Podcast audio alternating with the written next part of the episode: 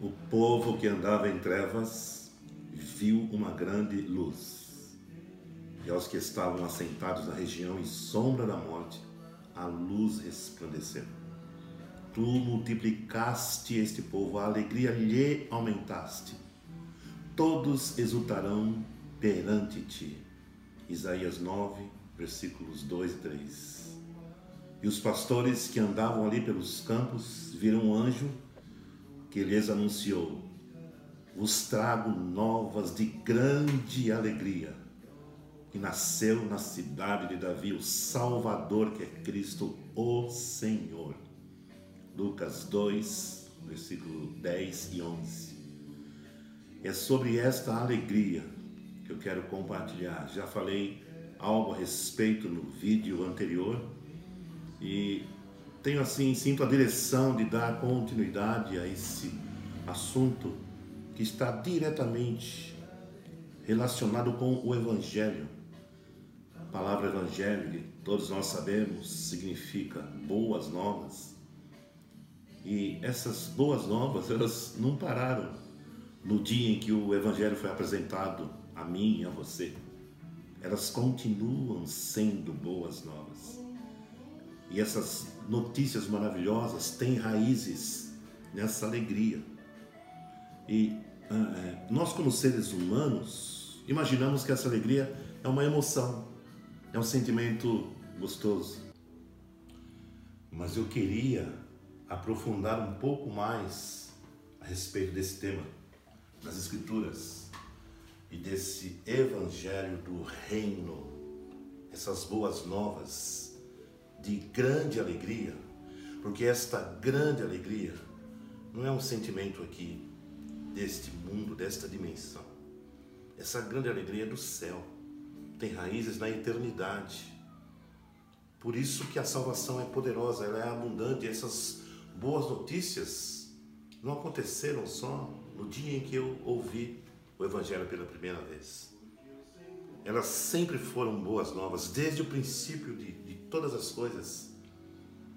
A palavra de Deus diz que Jesus é o Cordeiro, o Cordeiro morto desde a fundação do mundo.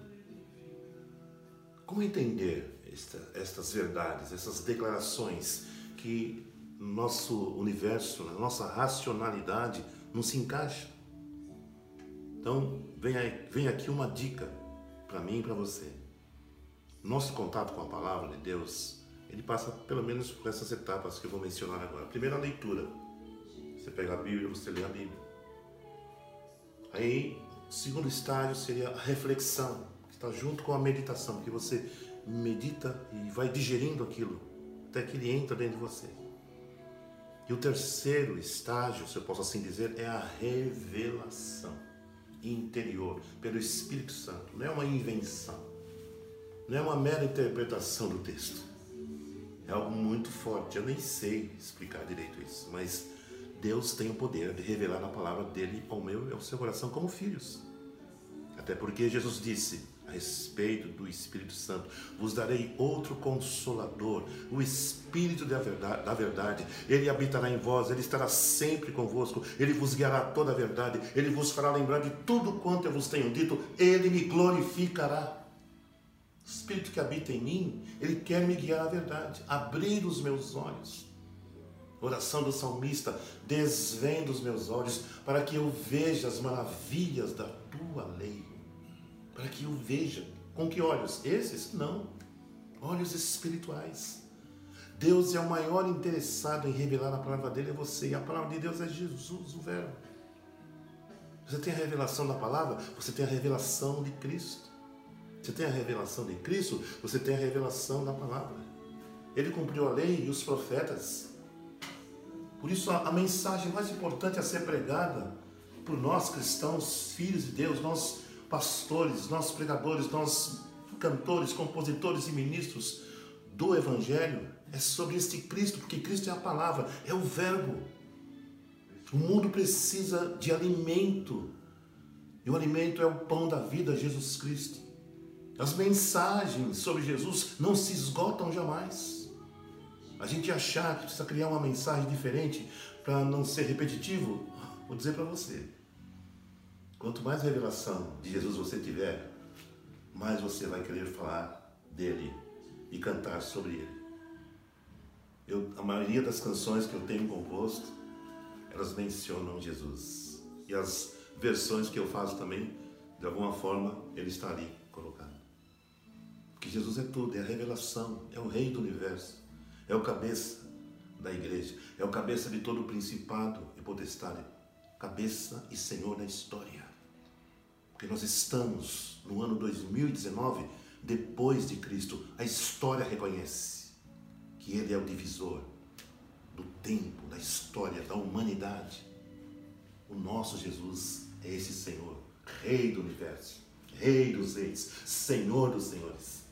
Se isso não provocar alegria no meu coração, né, sem desmerecer, sem deixar de lado a questão do, da salvação, do perdão dos pecados, dos milagres, das curas, da provisão, dos livramentos. Significa na prática que você e eu temos motivos para nos alegrarmos todos os dias, mesmo em meio às dores.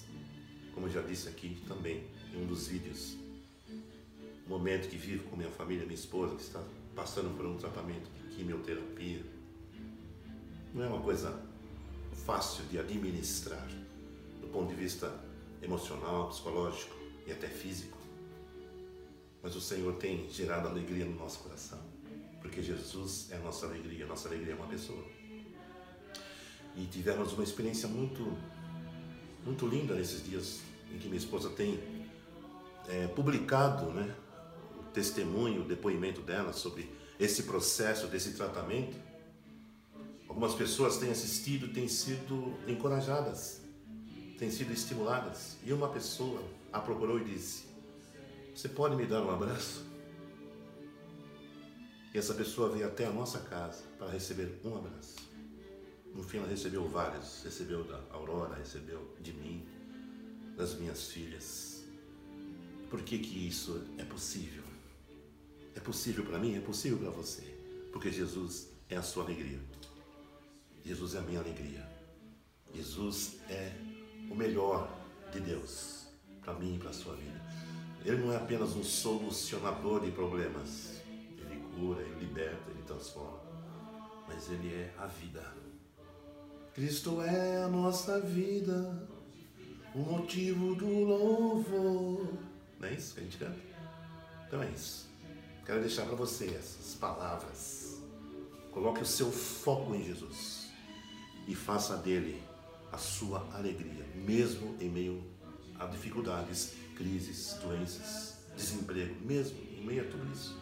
É possível desfrutar dessa alegria todos os dias. Paulo e Silas, perto da meia-noite, cantavam hinos e oravam a Deus. Tinham sido é, chicoteados, estavam presos em correntes, numa cadeia, numa prisão. Naquela época, as prisões eram para baixo, andares para, para baixo. Mas eles cantavam. De onde que eles tiravam forças? Humanas? Não era. Era a pessoa, era a presença, era Jesus real na vida deles. É isto. Amo você. Até a próxima. Fique na paz.